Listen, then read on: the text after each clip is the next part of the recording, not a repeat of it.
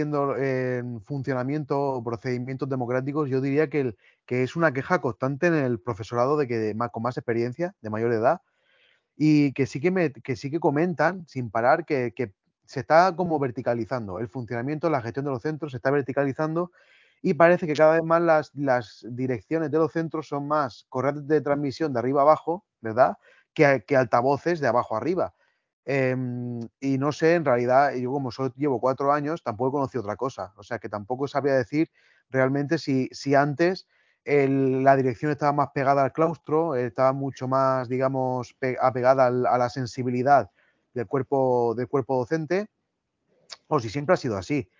En realidad creo que ahora el sistema de elección de las, de las direcciones es una, como una especie de mix. ¿Verdad? Eh, parece que lo tiene que aprobar el claustro, pero también tiene que pasar por, por, consejo escolar y también tiene que tener el visto bueno, si no me equivoco, del, de, la, de, la, administración. ¿Tú qué dices, Andreu?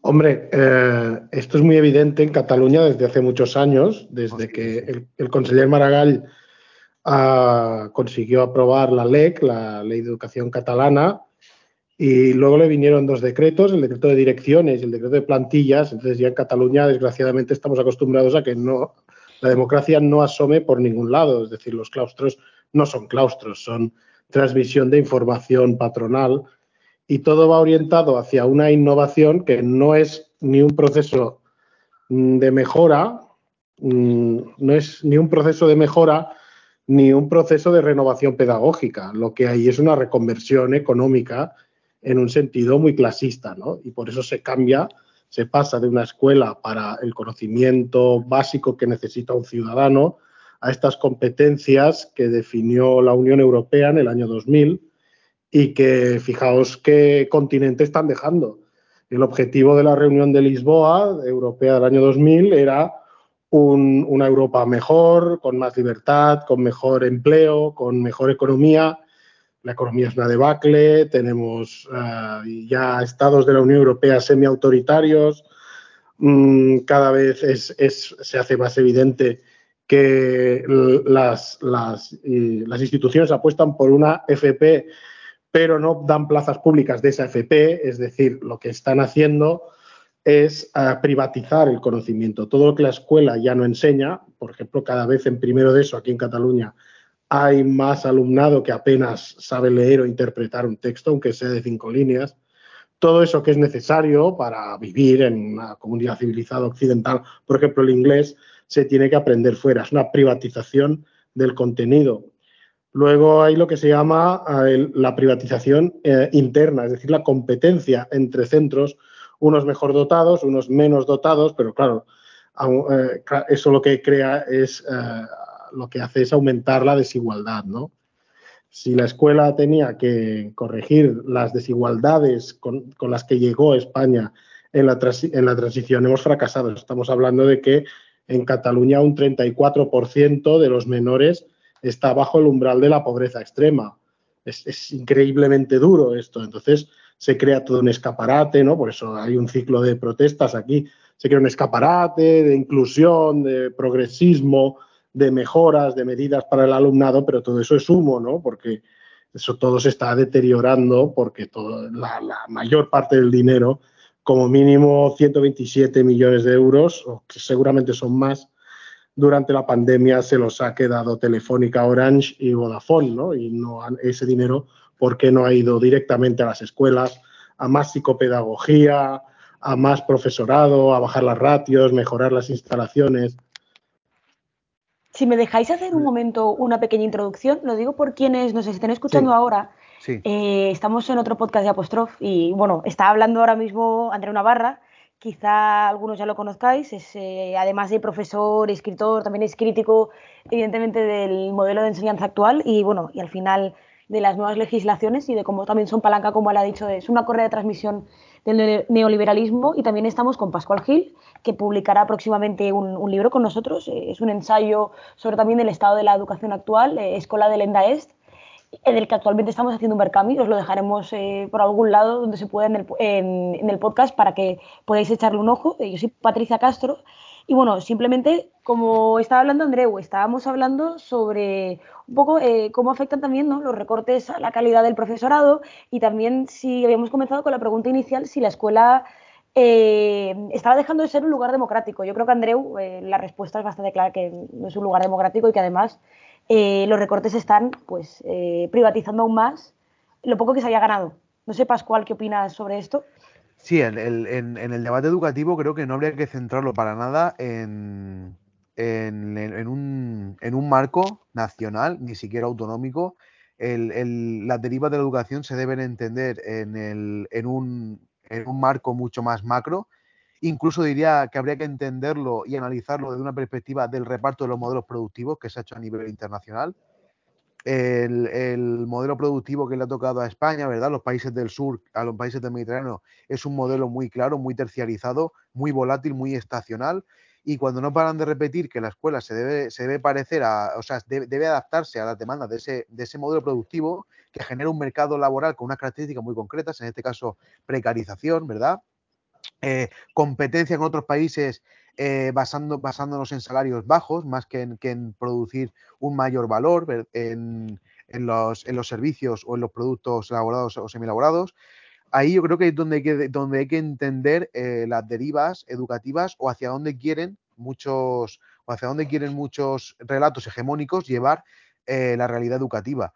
Y por eso creo, ya no solo en el tema del conocimiento, que sí que es verdad que, que parece que cada vez se está privatizando más, sino también la propia gestión de los centros, que en el caso de Cataluña, que acaba de explicar Andeu, se ve claramente que se están copiando modelos de gestión empresarial trasplantados a los centros educativos, muy, muy, muy verticales y además en, alentando la plena competencia entre unos centros y otros dentro de, de una propia ciudad. Yo estoy completamente de acuerdo. Además, añadiría cosas que son muy inquietantes. La última ley, la LOMLOE, pienso que ha pasado una línea roja. Una ley educativa no puede recomendar menos educación. Esto es lo que hace la LOMLOE. ¿Esto cuándo se había visto en la historia? Bueno, pues que yo recuerde, porque hay, hay, etapas de la historia en las que yo no soy experto ni mucho menos. Esto pasó en el siglo IV después de Cristo y pasó también en los fascismos. Es decir, que alguien, que alguien se, atreva a dejar por escrito leyes que sancionan pseudociencia, como son las inteligencias múltiples, que están en las leyes, y que, por ejemplo, digan cosas como que en un currículum de bellas artes se tiene que fomentar la sostenibilidad. Vamos a ver, es que claro, es que estamos ya hablando de cosas que se van de toda noción de sentido bueno, común. El, el, currículum, estuve yo viéndolo, el, el, el ALOMLOE, ¿verdad? Lo que es el armazón general del ALOMLOE, vincula la consecución de la competencia ciudadana en el alumnado con una plena adhesión a la, Agenda 2030 y a los objetivos de desarrollo sostenible que se devienen de esa, de esa digamos, de ese acuerdo internacional. Eh, es que tú acabas de sacar una palabra clave que es adhesión. Es decir, la filosofía, el pensamiento no es adhesión. ¿eh? Más, más, más, allá, las ideas tienen que ir contra las creencias de la época y ahora son profundamente tecnofeudales y, y, neoliberales. Es decir, no podemos ah, fomentar la adhesión a una dictadura de mercado, ¿eh? podemos llamarlo así, una, es decir, el cambio es una reconversión económica, ¿no? ¿Eh? se disfraza de cambio de metodología pedagógica lo que es una, una, estamentación de la gente, ¿no? una clasificación y una estamentación. Entonces, arrancar conocimiento a través de la red pública, esto es una cosa que, no se debe permitir, ¿no? que ya, es, ya raya la locura y que se aplauda esto, mm, en fin, nos deja en un, en un muy mal papel. ¿no? Decía un profesor el otro día, es que esta ley está hecha para crear ninis, porque el nini, y me lo preguntabas Patricia en los preliminares, es, uh, es, ciberproletariado. Es, ¿qué, ¿Qué es eso del ciberproletariado? Pues son personas que eh, están en una situación un poco como de Matrix, ¿no? Es decir, son crean datos mercadeables por, por los que controlan los medios de producción. El oro de esta época son los datos, pero no, no tendrán ningún trabajo. Es decir, mm, eh, serán, son residualizados ¿no? por la sociedad. Esto lo ha desarrollado muy bien Marina Garcés y, es, es, eh, es, aterrador.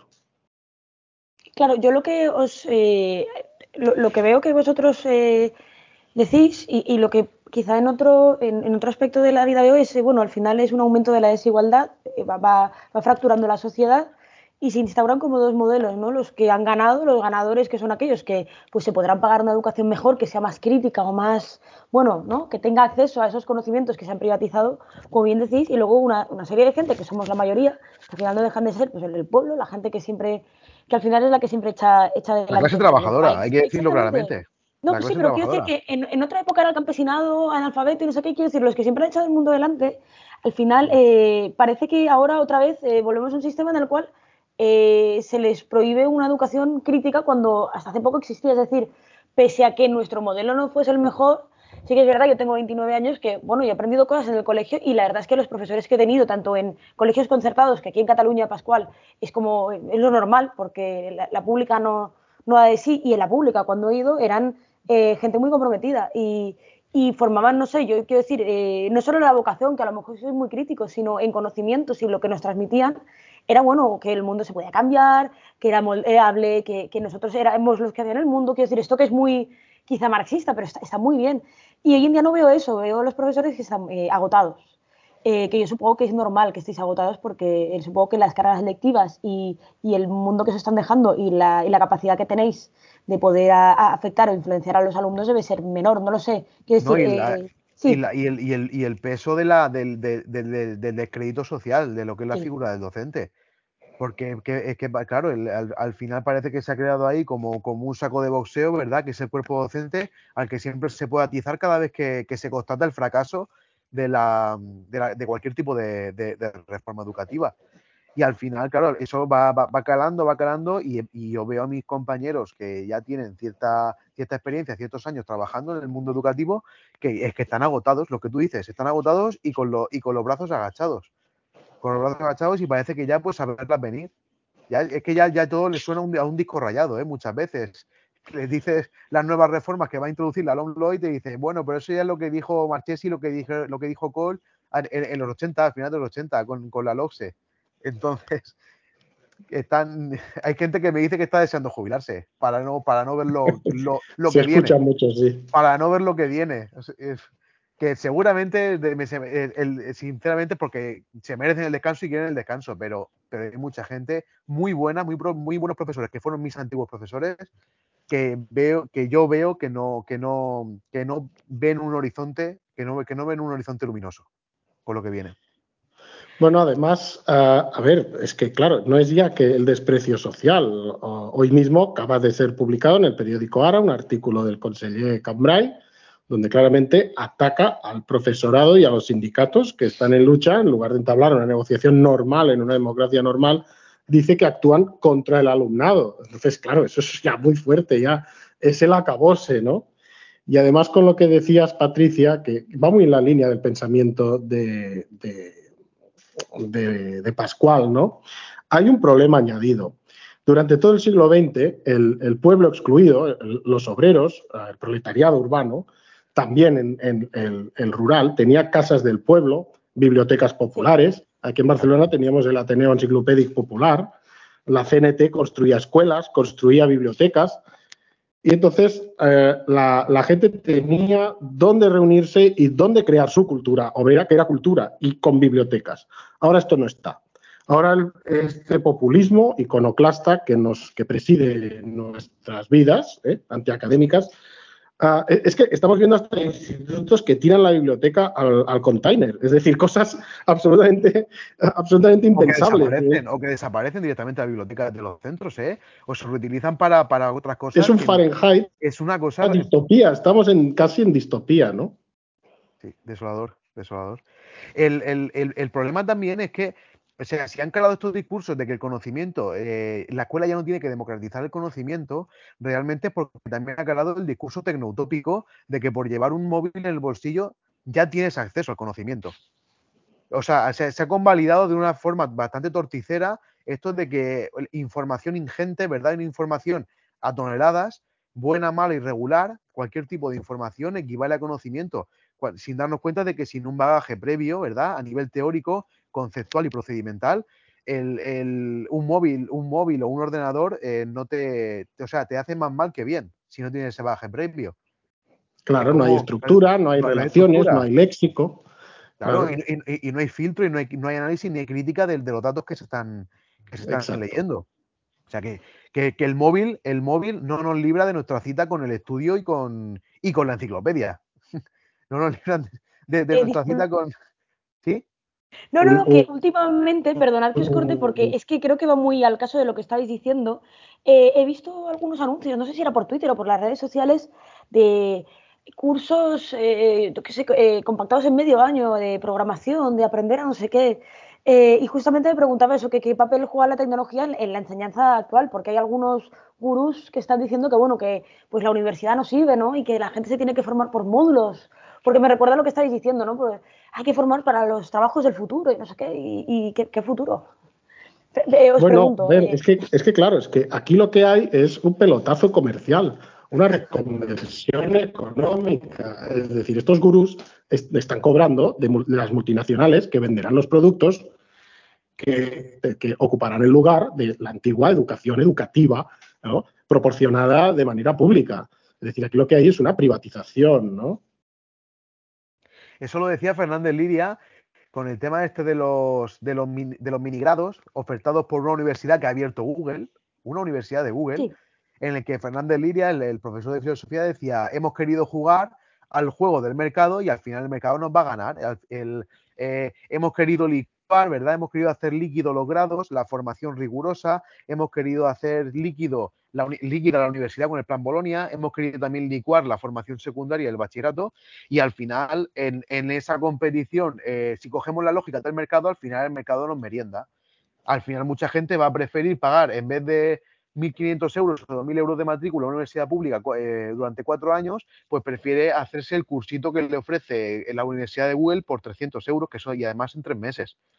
Claro, pero además el empleo de calidad se lo va a llevar el que, el que disponga de 8.000 euros para la carrera de prestigio o para irse pues, a o, a Princeton, ¿no? Es decir, es un sistema como el norteamericano sin becas, es decir, estamental, ¿no? Eh, de todas formas, y, respecto a esto de, las, de los trabajos del futuro, el otro día, el, sábado, en las décimas jornadas de secundaria en Barcelona, organizadas por, por, por el sindicato de profesores de secundaria SPEP, Gregorio Luri se, se, rió de todo este tinglado de, las, de, los, de, los, de los trabajos que aún no han venido. Y enseñó un poco de meroteca y, y, enseñó un asesor de Clinton que en 1996 decía que ah, en 10 años ya habrían cambiado todas las profesiones y eso es radicalmente falso. Y Luri decía, pues que nosotros no tenemos una máquina del tiempo para saber qué empleos serán los, los que tocan. Todo esto es una pamema, es decir, todo esto es marketing, es publicidad. Porque el, empleo de, banquero, carpintero, profesor, eso va a continuar. ¿eh? Que, que, no, que habrá cambios, evidentemente, pero no pueden basar, eh, la gente, no podemos basar el nuevo analfabetismo en esta, en esta concepción absolutamente loca. Es decir, eso es, que, cambien los empleos no significa que nuestro alumnado tenga que leer con dificultades, no sepa absolutamente nada de ninguna literatura y no sepa ni las tablas de multiplicar. Es decir, eso no justifica el ignorantismo ¿no? que están fomentando eh, las leyes. ¿no? leyes hechas por todos los partidos, ¿eh? aquí no hay nadie con las manos limpias. No, precisamente, precisamente lo que has dicho del, asesor de Clinton, que conozco yo el texto ese, pero es que puedes remontarte, si, tiras del hilo, del monstruo de los empleos del futuro para el que nunca estamos preparados, ¿verdad? Si tiras de ese hilo, te puedes, te, puedes, te puedes ir a finales del siglo XIX con las obras de eh, Dewey con las obras de Dewey, en las que Dewey ya dice, en el mundo del futuro, se refería al siglo XX, ni siquiera al siglo XXI. en el mundo del futuro habrá que formar a gente para trabajos que no existen, para utilizar tecnologías que no existen. Es un, es es un, es un topos que siempre sirve para, intentar que la gente vaya por el río que tú quieres. Además, da, la casualidad de que, ese, de que ese futuro, de que ese futuro coincide plenamente con los planes de expansión y comerciales de las, de las multinacionales.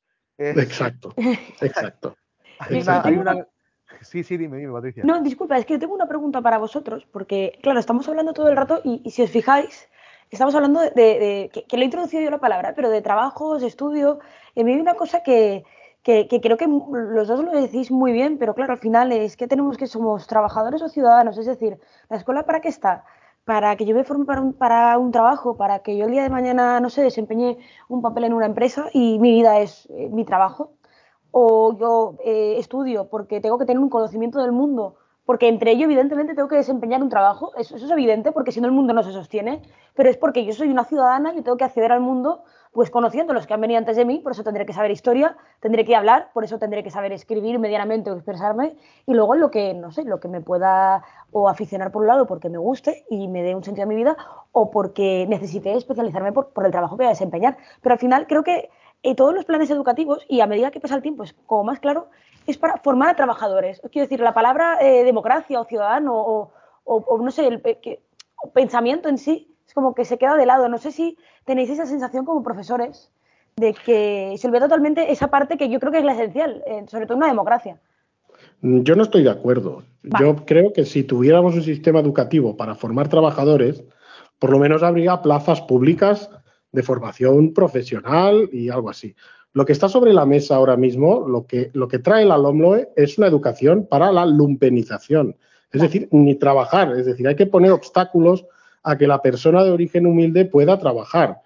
Eh, es mucho, es mucho peor que esto, ¿eh? porque un trabajador está alfabetizado, eh, es decir, aquí, aquí es una escuela para el precariado, no para el trabajador.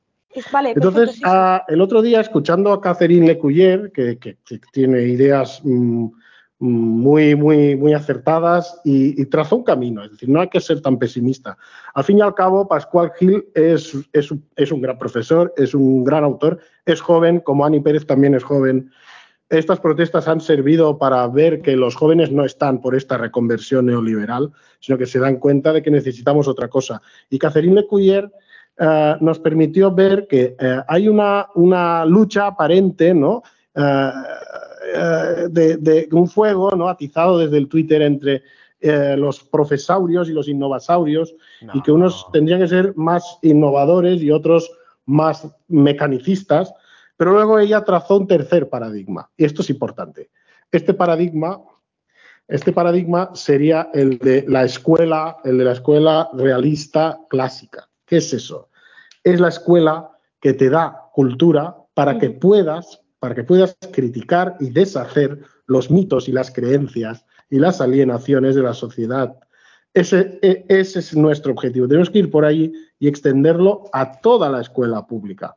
Entonces tenemos un camino, un camino casi imposible ahora, pero el camino está. El camino es, es el camino, hablábamos aquí de anarquismo, marxismo, de cualquier izquierda, se tiene que proponer, se tiene que proponer la extensión de la ciencia, la cultura y la información contrastada y gratuita para toda la población en centros públicos. Entonces hay que deshacer los conciertos, hay que deshacer la estamentación y hay que combatir estas, estas políticas neoliberales para que todo el mundo sea capaz de analizar el mundo, tener un buen trabajo, porque a todo el mundo le salva el conocimiento, sea práctico o profesional, o sea más académico o para tocar el violín. Pero la persona que no sabe nada está completamente perdida ya de antemano, ¿no? Eso, el, recuerdo, ¿verdad? A, mi, a mi abuela y a mi abuelo que me decían, nene, tú estudia que quien no sabes como quien no ve. Y, tenían toda razón, porque ellos no, no, no, habían podido. Mi abuela fue a la, a la escuela un, año y medio, mi abuelo ni siquiera fue. Y mi abuela a una apenas sabía escribir y lo que me decía de pequeño era, nene, estudia.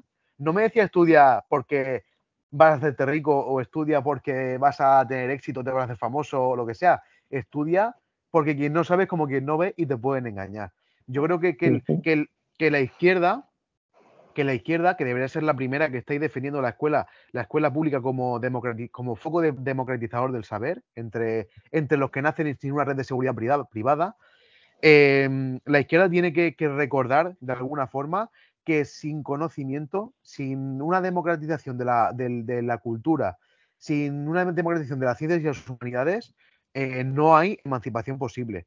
O sea, no, al mismo tiempo que se debe luchar por redistribuir la riqueza para mejorar la realidad material, tampoco hay emancipación sin autonomía, sin autonomía intelectual de la persona.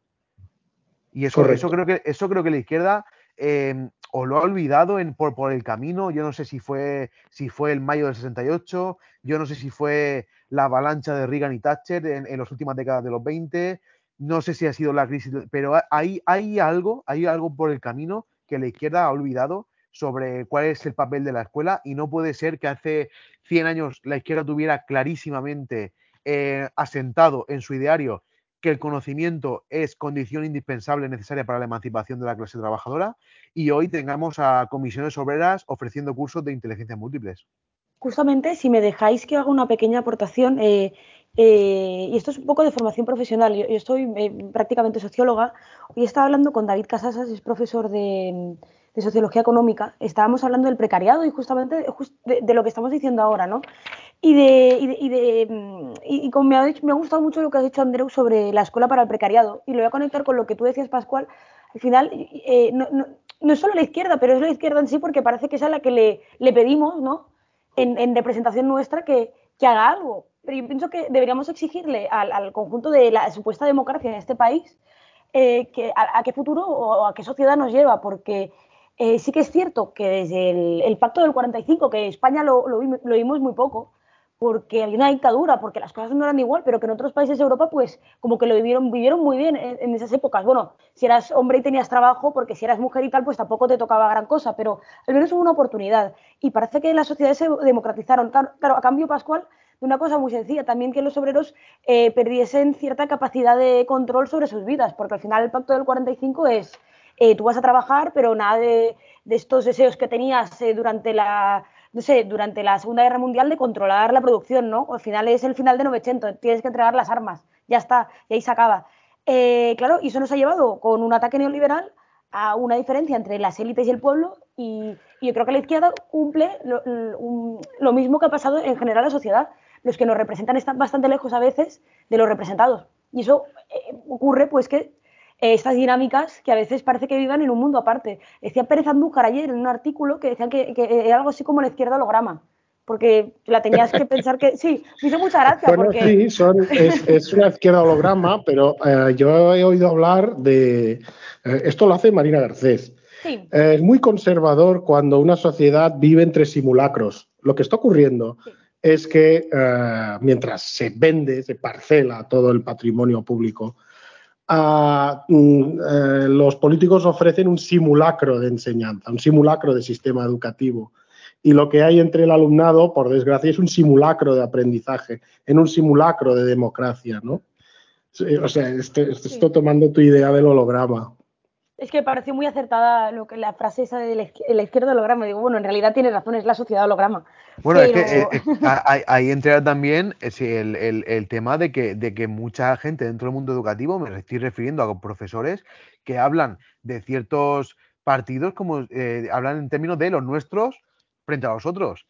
Cuando creo que ahora mismo no hay ninguno que sea de los nuestros. Que veamos quiénes son, dónde llevan a sus hijos a estudiar, veamos cuáles son las diferencias reales entre unas leyes educativas y otras y vamos a ver que en, el, ahora mismo en, el poder, en el Ejecutivo, no hay nadie que esté jugando a nuestro favor. No, no, no, son los, no, son los, nuestros.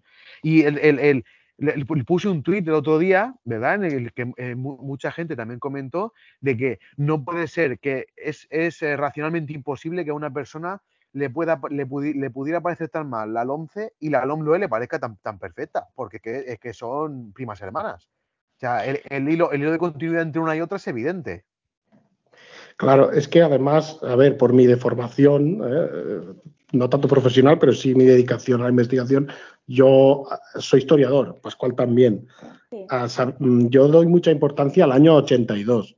En el año 82 el PSOE se reconvierte, pasa a ser partido con mayoría absoluta y deja de haber, se convierte en alternancia y deja de haber alternativa, ¿no? Una alternativa. Y entonces, ya en el 84, en el 85 se empieza a cocinar la LOCSE y gracias a los que aún tienen el timón, que son Marchesi y César Coll, entonces ya pasamos a otra concepción populista de la pedagogía y de las leyes de educación.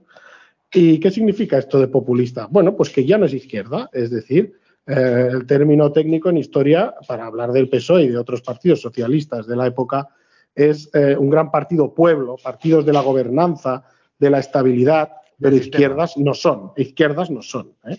Entonces ahí es cuando empieza ya a banalizarse el conocimiento y empieza otra cosa que es muy peligrosa, es el pensamiento binario que acusa a los profesores de ser unos dinosaurios obsoletos, fascistas y que son elitistas porque quieren enseñar, cuando aquí lo único elitista es dejar a la persona que está en una situación de miseria sin el arma de poder salir de allí a través de lo que sabe para conseguir una titulación proporcionada por el Estado o por quien valore esos conocimientos en una empresa. Y eso, esa, esa ausencia de izquierda nos ha conducido a lo de hoy, que es claramente un colapso, ¿no? Ahí, ahí sí que es, cierto lo que, lo que dice Andreu. Eh, una de las cosas eh, que a mí más me sorprendió hace cuatro años, cuando empecé, cuando empecé a trabajar, además yo desde, muy joven siempre he militado en, en, la izquierda, desde muy, muy, muy, muy joven. Además, en la izquierda marxista. Y, y, me encontré con, el, con el, la sorpresa de que cuando entré en las redes sociales, en los grupos de Facebook tal, eh, decía lo, que pensaba sobre la, educación y para mi sorpresa me decían algo que nunca me habían dicho, que era, que era facha, que era un racionario, que era, y, yo, y yo, me, yo, yo me hacía cuadro como diciendo, pero si solo estoy diciendo que, sin memoria no hay aprendizaje, como que soy facha. O solo estoy diciendo, o solo estoy diciendo que, lo mejor es que de historia el profesor de historia, no, no el profesor de lengua. pues es el tópico para no leer, para no entender, ¿no? Claro, o, la lista de los Reyes Godos. Y, yo decía, no, no, perdona, pero la lista de los Reyes Godos yo, no la he visto en la vida. No, porque la escuela gris y franquista. Bueno, bueno, pero eh, no sé, eh, son cosas evidentes. Que no, que no puede ser que por, que por eh, decir cosas perfectamente normales y racionales te, te, digan que eres facha, que eres un racionario o que quieres volver, porque yo me acuerdo cuando no tenía mi nombre completo en las redes, no tenía mi nombre ni, ni mi foto, me decían, tú seguro que eres un profesor amargado de 50 o 60 años que no ve la... Y, y después se quedó la gente loquísima cuando puse la foto y dije, yo soy del 94, soy, soy un millennial centennial nativo digital multitasker. Yo también soy millennial, yo soy del 81. somos, todos millennials. yo os iba a decir se una os cae el carro por encima, se os cae el carro encima. Oye, es un buen hashtag eso, todos somos millennials. Somos, sí, sí. A estudiar. Eh, yo os iba a decir una cosa, y me sorprende mucho que me digáis esto, pero eh, creo que no, pasa mucho, ¿no? Hay una, diferencia entre lo que debería ser y lo que es eh, en, política, y vosotros que estáis bastante activos en, al menos en el movimiento del profesorado, pero como también como ciudadanos, quejándose de, lo que os parece el mundo. Eh, Marx tenía, decía que la, falsa conciencia, ahora lo voy a lo, voy a resumir un poco, ¿no? Pero que era falsa conciencia pensar, y lo voy a traducir a nuestros términos, que por tener un puesto de trabajo, pues ya tenías eh, solucionado el conflicto social político. Es decir, eh, que, por ejemplo, por votar a un partido político y que te prometa algo, pues ya se ha resuelto la lucha de clases. Es un problema porque no es así. Entonces, muchas veces yo, yo lo que suelo ver, y esto lo digo yo también desde mi experiencia, y desde mi punto de vista es que hay gente que se piensa que por simplemente por votar o por confiar en un partido, eh, ya está. Es cuando, bueno, también la realidad nos demuestra que no es así. También hay una lucha de clases dentro de los partidos, una lucha de, familias políticas, eh, de intereses que, se dan. Y yo creo que justamente eh, esto mm, es algo que no, no conciben, Pascual. Por eso supongo que también te pasa eso. simplemente por decir lo que piensas, por ser una persona crítica, eh, parece que no está soportada la crítica, pero por, porque está como la realidad está congelada. Y no aceptan.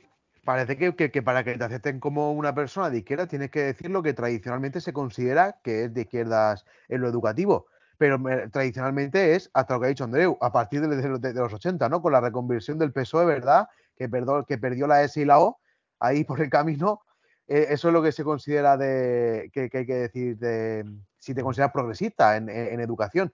Y hay un montón de gente que no ha salido de ese esquema binario totalmente absurdo, de esa, de esa dicotomía, y parece que tienes que encasillar en una trinchera. O eres eh, innovador, o eres, o eres profesaurio. Cuando la realidad del aula, al final, trabaja con personas e intentas hacerlo lo, mejor posible cada día. Y no dan dos clases iguales.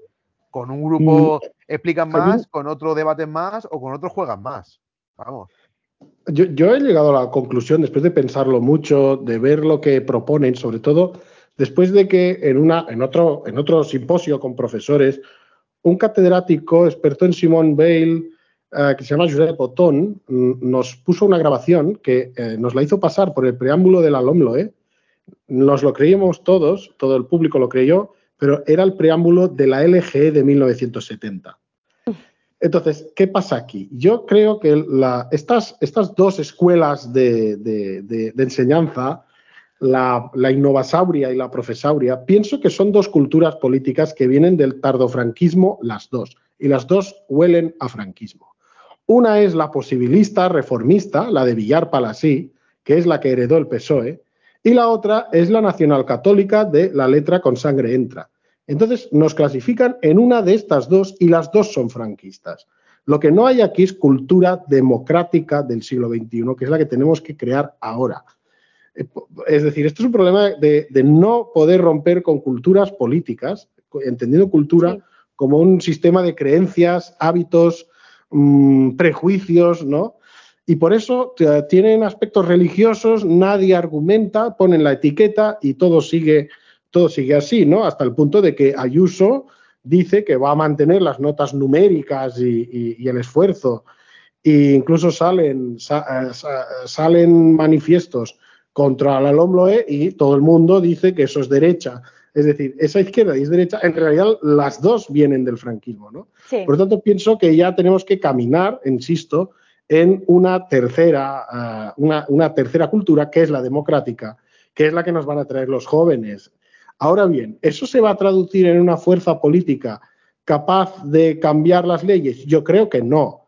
Yo creo que hay que desconectar ya de de, estas políticas nefastas y hay que volver a, las cooperativas de profesores y padres a pasar de, decretos absurdos y seguir enseñando, seguir enseñando con pluralidad de, métodos.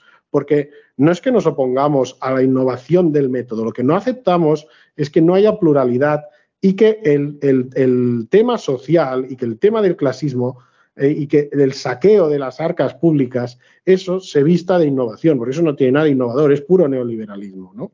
Esa es la confusión que crea el neoliberalismo. El, neoliberalismo es confusionista, hace que el, caudillo parezca progresista y que el sindicato parezca reaccionario. Y eso es una aberración. Lo que tiene que pasar es que entre todos se cree una nueva cultura de, de la escuela para tener escuela escolar, academia académica, es decir, que se, que se transmitan contenidos de un modo realmente democrático, realmente inclusivo. ¿no? Pero esto tendrá que hacerlo la población, porque los políticos solo van a sacar su propia tajada y a coordinar las empresas que tendrán que privatizar los servicios ¿no? que deberían ser públicos.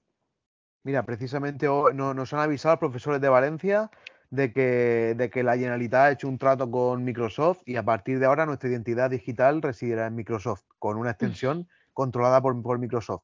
O sea, habiendo software libre. que, se, esconden. No, no, que se van a esconder. Además, se, se, potencia y se publicita como, como un gran acuerdo súper innovador que va a mejorar la, la, educación. Y la realidad es que se van a dar millones y millones y millones de datos de profesores, de alumnos o de centros se van a dar eh, gratis con un lacito a una multinacional, a una multinacional de la, de la tecnología que no nos va a dar, eh, no, no, no, nos va a dar ninguna herramienta que realmente mejore el, la, la, enseñanza. Es una, es una claro, y, en y en, todo caso, si realmente se quiere innovar con tecnologías, cualquier administración tiene poder sobrado para crear aulas, aulas públicas, software libre, hacerlo de otra manera de, hecho, a veces, eh, eh, por ejemplo, os puedo contar el caso de la Universidad de Barcelona durante la pandemia. Eh, bueno, nosotros utilizamos un programa estadístico en el cual que es de IBM, aquí viene la gracia, pero hay programario libre sobre esto, que funciona incluso mejor que el de IBM porque como es abierto, se van desarrollando pues parches, mejoras en muchos sitios. Por lo tanto, en realidad el programa es mejor el libre, pero sin embargo pagan una licencia que creo que es mil euros por alumno, una, una burrada. Eh, y total, que al final, eh, escarbando un poco en la universidad, descubrimos que hay un profesor que tiene contacto directo con IBM. Supongo que es quien le paga pues la casa en los Pirineos o algo así, pero es curioso porque es menos eficiente. Es decir, vimos en, la época del neoliberalismo donde nos dicen que todo tiene que ser eficiente, tal, y no sé qué, y al final resulta que es lo menos productivo posible es pagar un dinero por algo que un programa libre lo podría hacer y, y se podría desarrollar mejor para las necesidades que, por ejemplo, necesitaría vuestro alumnado o en el caso de las universidades, pues por programas estadísticos o de lo que sea. Y es sorprendente porque al final no se esconden, lo habéis dicho vosotros, es negocio. Y mercadean con pues, lo que queda, pues la educación, lo siguiente. Lo siguiente la sanidad, pues la sanidad. Y así, eh, si los dejamos, claro, evidentemente. Pero precisamente por eso necesitan un sistema deseducativo desde primaria para que nadie sea adulto y nadie haga las preguntas. y que nadie vaya a ver la información que es, meridianamente clara y transparente. Esto con dos clics lo encuentras. Pero mm, que nadie se haga esas preguntas, ¿no? Que todo el mundo siga estabulado, sobre todo estabulado mentalmente, sin saber, sin tener control sobre su vida, ni siquiera sobre lo que puede llegar a saber, y además con unas leyes que tratan a, todo el mundo como si fueran cortitos, ¿no? Es decir, es un insulto al, alumnado tratarlo, eh, es decir, son leyes que victimizan al alumnado, que, están confundiendo la inclusión, que debería ser ah, financiada y con la atención que todo el mundo merece, la están convirtiendo en una victimización para que eh, haya más necesidad aún de servicios privatizados. estos pelotazos están a la vista. Yo me, he llevado las manos a la cabeza cuando has dicho esto de la, de la, de la UV, ¿no? Pero es que ni siquiera se esconden. Lo que pasa es que no hay nadie que esté protestando contra esto y, que sea sensato. Es decir, ¿dónde está nuestra izquierda sensata? Y el cuerpo docente. y el cuerpo docente, porque yo estoy, o sea, se está viendo movimiento hasta ahora, pero el, si te das cuenta, las movilizaciones que yo recuerdo contra la 11 ni siquiera iban contra el enfoque pedagógico de la 11, que era prácticamente calcado al anterior, o prácticamente calcado a lo, a lo que recomendaba la OCDE las reivindicaciones contra Alonso eran prácticamente reactivas al hecho de que la estuviera haciendo alguien del PP. O sea, ¿cómo, puede ser que, haya, que haya tanta diferencia en la contestación dependiendo de quién haga de, quién haga algo cuando ese algo es prácticamente idéntico a lo, largo del tiempo? Lo que te estoy diciendo de la comunidad valenciana lo ha hecho eh, PSOE y Compromís, que es la, que es la coalición que gobierna aquí en la, en la comunidad. Y le han dado, y le han dado la, la potestad de crear identidades digitales en el mundo educativo se lo han dado a Microsoft. Madre mía. Madre mía. Es que todo esto son pelotazos. Es decir, la, discusión sobre la metodología es estéril. Aquí hay que preguntar. Es humo, es puro humo. Sí, sí, es humo, es humo. Hay que preguntar quién se está llevando los millones y cómo se puede crear una cultura educativa, realmente educativa. Yo pienso que el primer paso es desconectar del humo y de, este marketing y sentarnos, alumnado, profesorado y familias, a empezar a vislumbrar la alternativa real. Una alternativa que pasa por la conciencia de clase y la vuelta a la transmisión de conocimientos, que no tiene nada de inhumana, es mucho más inhumano un, ordenador ahí generando datos, ¿eh? y además está demostrado que no funciona para aprender. Y además lo demuestra las propias pruebas PISA. Si es que es increíble. La OCDE da unas conclusiones que están totalmente trucadas respecto a sus propios eh, estudios que demuestran que estudiar con ordenadores no sirve. Es decir, las leyes perjudican al alumnado adrede, lo hacen adrede. Y esto es lo que es la línea roja que señalaba antes. ¿Eh? Esto no se puede permitir porque es una involución, ¿no? Esta, si, si esto le podemos llamar civilización, está yendo para atrás adrede por intereses comerciales de los que están dirigiendo, ¿no? Bueno, y habrá, y habrá que dejar también para, otro momento en el que haya más tiempo, preguntarnos realmente por qué nadie está poniendo sobre la mesa que la OCDE sea la que decide las directrices educativas de los, Estados miembros. Totalmente. En, qué momento los países hemos perdido nuestra soberanía, verdad? Nuestra soberanía nacional para decidir cuáles son las líneas maestras de la educación de nuestros ciudadanos. ¿Por qué, es la OCDE un, ente internacional al que nadie ha votado, al que nadie ha elegido, que no es democrático, que además es parcial en sus intereses? O sea, es, es, la, institución encarna una ideología concreta, que es la ideología de mercado y competitividad a nivel, internacional, Y, nadie pone sobre la mesa qué hace esa, esa entidad decidiendo o sea, literalmente diciendo y fiscalizando los resultados de los sistemas educativos a través de su brazo educativo que es PISA. PISA que, como bien ha dicho Andreu, después modula mucho su discurso dependiendo de si habla en Corea del Sur o habla en España. Sí, sí, correcto. Por eso es tan valioso tu libro, porque tú, con claridad meridiana reduces el problema a un principio de soberanía. Ah, esto es un problema de soberanía democrática, no es un problema de pedagogía. ¿eh? Podemos utilizar las, las herramientas pedagógicas más adecuadas. Lo que pasa es que nos están imponiendo unas concretas que no son pedagogías. Que lo que son. claro, aquí, hay una base, aquí una base del, debate, aquí una base del debate que no es pedagógico, que es, o sea, es pura dialéctica ideológica.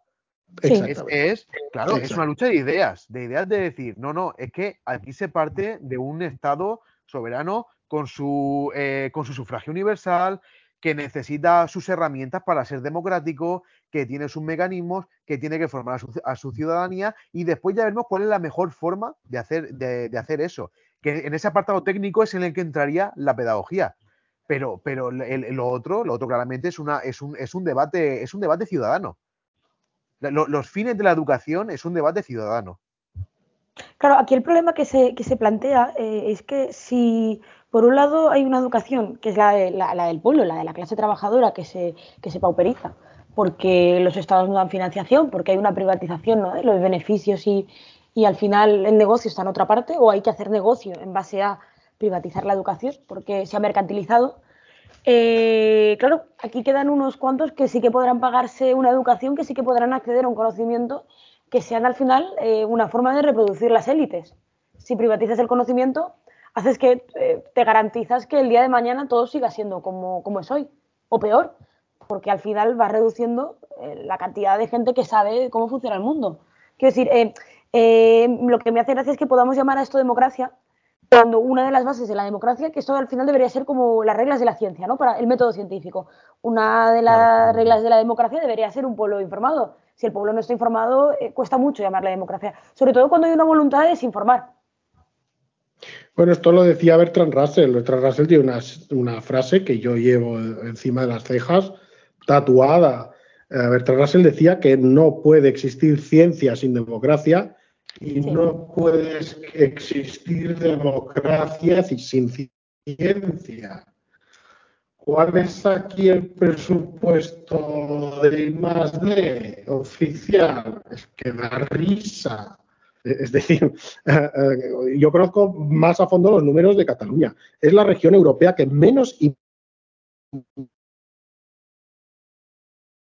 invierte de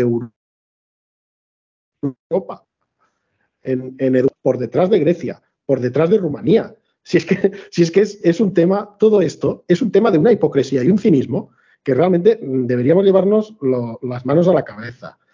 Pero presentamos el libro de, de, Pascual. Ensayo liberal, no liberal en el sentido de derechas y de la SFE del, del, Estado, es decir, ensayo que confronta ideas, hay ideas, hay ideas y nuestros jóvenes tienen ideas. Por lo tanto, no van a vencer porque no nos pueden fusilar a todos, espero que no pero uh, es... Calla, calla, calla, no des ideas. no de ideas, ¿no? Pero quiero decir que estas ideas dominantes son atractivas, seductoras, es un populismo muy potente uh, que, mm, que, promete el paraíso aquí y lo que hace es ocultar un, una degradación social evidente, ¿no? Pero que uh, aún hay gente pensando y aún, eh, aún es posible organizar la escuela, la escuela mm, en un sentido más cooperativo, más autónomo. Entonces, cuando salta el señor que dice, ah, estás apoyando a la concertada, no, no, estoy apoyando el sentido que le da el pensamiento que desconecta con la autoridad para una nueva idea de lo público, ¿no? Es decir, esta, esta, esta, este nuevo concepto de público que podría acabar impregnando toda la sociedad. Yo cada vez, eh, yo trabajaré con esta idea, la idea de una escuela realista clásica que, eh, pública para todos y todas, eh, e inclusiva también. Eso es lo que nunca hemos tenido, porque no hay ninguna fuerza realmente eh, progresista de izquierdas que, que, presente una alternativa a esta antipedagogía competencial, que no es más que un vaciado, es decir, es un expolio del patrimonio común, cultural y científico, ¿no? Pascual, no sé qué opinas al respecto de lo que ha dicho Andreu. No, sí, el, eh, pues a ver, totalmente de acuerdo. El problema de los discursos, eh, de los discursos en, en, realidad mercantilizadores y privatizadores del conocimiento y reproductores de la élite, o sea, reproductores de las desigualdades de partida, es que fingen que cuidan al niño o que cuidan a las familias o que, o que realmente se preocupan por el desarrollo de esa persona.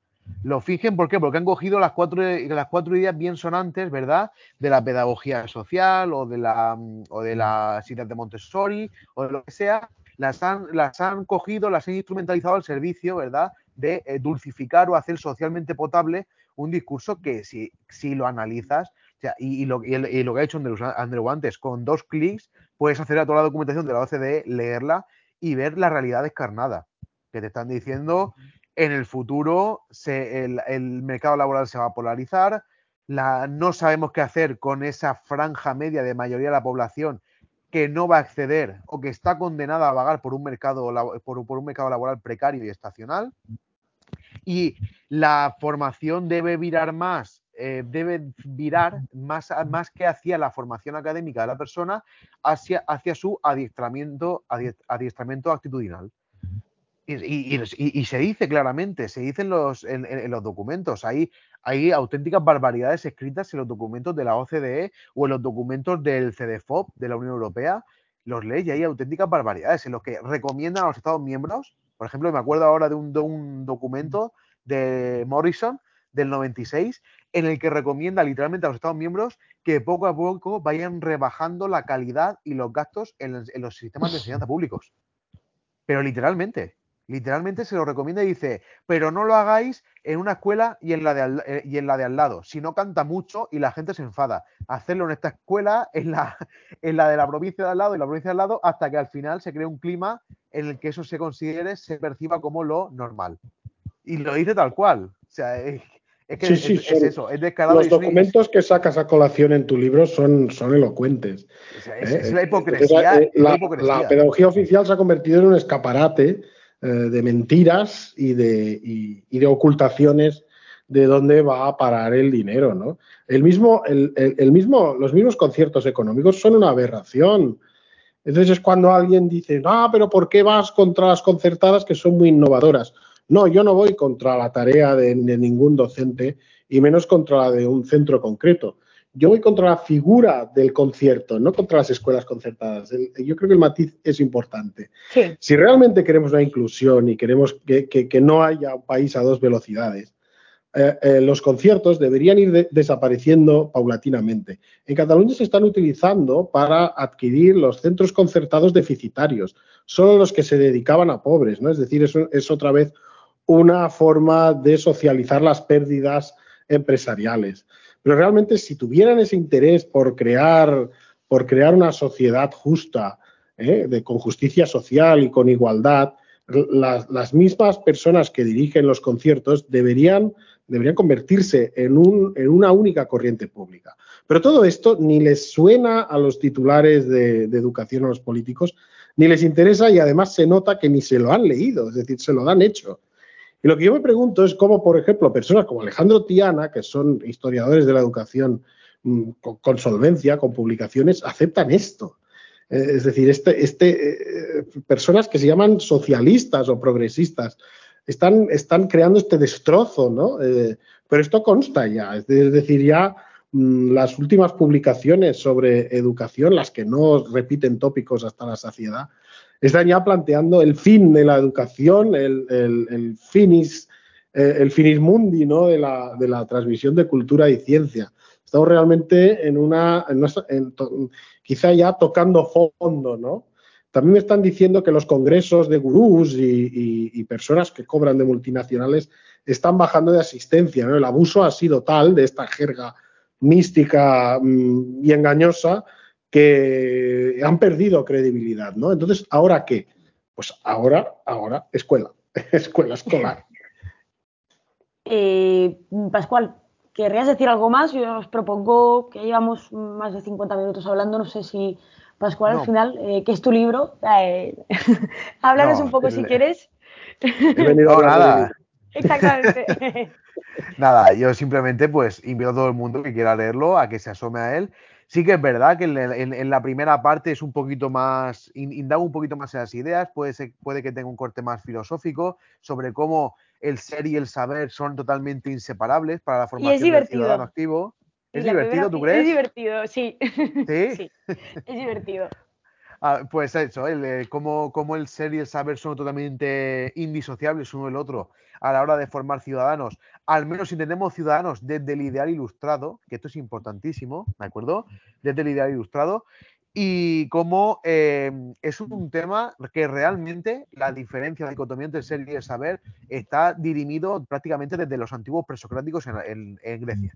O sea, que, que volver sobre ello cuando está tan, tan superado es, es claramente un, intento, un intento de instrumentalizar eh, los, discursos de, la pedagogía social para intentar reconvertir la escuela en términos neoliberales. Después hago un recorrido en el libro sobre los diferentes tipos de tópicos que se suelen utilizar o mitos que se suelen utilizar para, em, para digamos, dar un poquito de enjundia a los cambios que se quieren, que se quieren imprimir en la, en la escuela, como pueden ser inteligencias múltiples, la inteligencia emocional, la efebolatría, la, la, la novolatría, la tecnoutopía en la que estamos inmersos y ya acabo con una, con una llamada, ¿verdad?, al cuerpo, al cuerpo docente, a los padres, a las familias, a todo el mundo que esté interesado en la educación para, para intentar reaccionar y, y, volver a, y volver a una escuela que enseñe. Pues eh, si lo queréis, eh, si queréis participar, simplemente os digo a los que nos estéis escuchando que tenéis el Berkami activo y si no ya lo encontraréis en muy poco tiempo en, las librerías. Y bueno, simplemente a los dos muchas gracias. Pascual, eh, otra vez de nuevo, gracias. Y Andreu, eh, que sepáis también a los que nos escucháis que Andreu escribe el prólogo del libro de Pascual y nos veremos supongo que en Barcelona para la presentación, eso espero. Si quieres, claro, te estamos invitando. Eh, y a Badalona también. A Badalona, no, Badalona, claro, evidentemente. También, también. También, también. en Badalona seguro que nos encontraremos. Eh, un placer, chicos. Un placer también para mí, muchas gracias. Muchas gracias, Andrés y Patricia. Muy bien, hasta la próxima. Adiós. Hasta la próxima.